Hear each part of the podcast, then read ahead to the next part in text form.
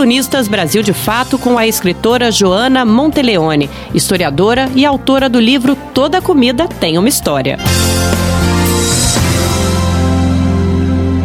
Muitas foram as pestes que mataram milhões de pessoas na história da humanidade, e muitos foram os remédios tentados para salvar as pessoas. A medicina se transformou ao longo dos séculos, descobriu micróbios, vacinas, o funcionamento celular, o DNA e muitas outras coisas que ajudaram a curar gente. Mesmo assim, Antigas práticas se perpetuam em novos remédios, em novas pandemias. Ainda vivemos a pandemia do coronavírus e eu não consigo mudar de assunto. Na última semana, o presidente dos Estados Unidos, Donald Trump, sugeriu que se ingerisse ou se injetasse lisoforme como uma das maneiras de se curar a doença.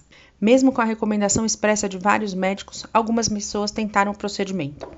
A fala de Trump mascara a falência do uso da cloroquina que parece estar matando muitos pacientes. Historiadora, eu fico tentando entender o papel dos remédios na história da medicina e a maneira como se construiu a ciência e o charlatanismo. Como nasceu a ideia de remédio? O que era considerado um remédio? Qual o papel dos alimentos na constituição dos remédios e da cura? Quem podia curar? É uma discussão longa e complexa, e aqui vou apenas dar algumas pinceladas para tentar entender o papel dos remédios no tratamento do que se costumava chamar de pestes, mas que hoje chamamos de pandemias. A historiadora Juliana Schmidt, que estuda a morte em suas pesquisas, lembra que durante a peste de 1348, o rei da França, Filipe VI, recorreu à Universidade de Paris, que lhe ofereceu, com seu célebre Compêndio de Epidemia, seu conhecimento sobre o tema. Acreditava-se, diz Juliana, que a peste ocorria por causa da contaminação do ar, provocada por sua vez por uma má conjunção dos planetas. Naquele mundo em que o conhecimento médico básico vinha das obras de Hipócrates e Galeno,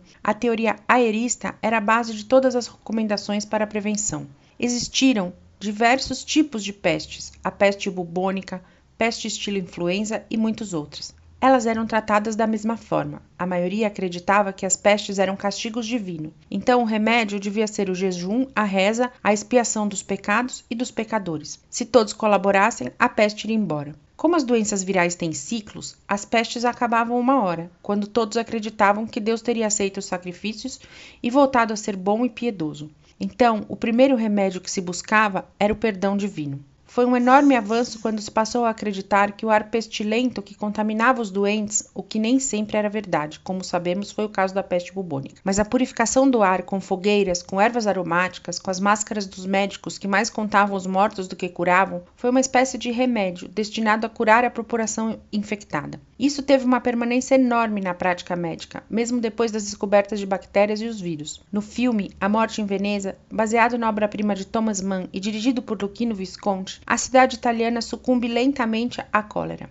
Em várias esquinas venezianas foram acesas fogueiras para espantar a peste que matava os moradores. A fumaça aparece em muitos momentos do filme, que se passa no começo do século XX. Outra ideia comum de cura dos doentes durante as pestes estava relacionada à alimentação. Na verdade, até a descoberta dos micróbios, a medicina estava intimamente ligada à alimentação. Foram escritos muitos tratados importantes sobre como e o que comer para viver mais, desde os primeiros livros de receitas impressos. É um segredo dos historiadores da alimentação procurar receitas antigas em tratados médicos. Os alimentos tinham propriedades, muitas que conhecemos até hoje, como laxantes, purgantes, antibióticos naturais. Durante a pandemia da gripe espanhola, em 1918, um dos sintomas mais notáveis era a febre. Já se conheciam os micróbios e as maneiras de se combater as gripes e epidemias. O quinino, então usado para malária e suas febres, passou a ser um tratamento recomendado para os doentes.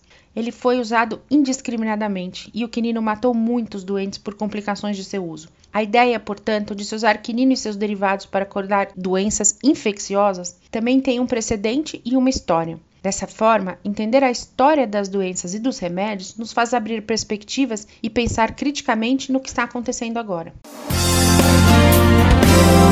Você ouviu a escritora Joana Monteleone, historiadora e autora do livro Toda Comida Tem uma História.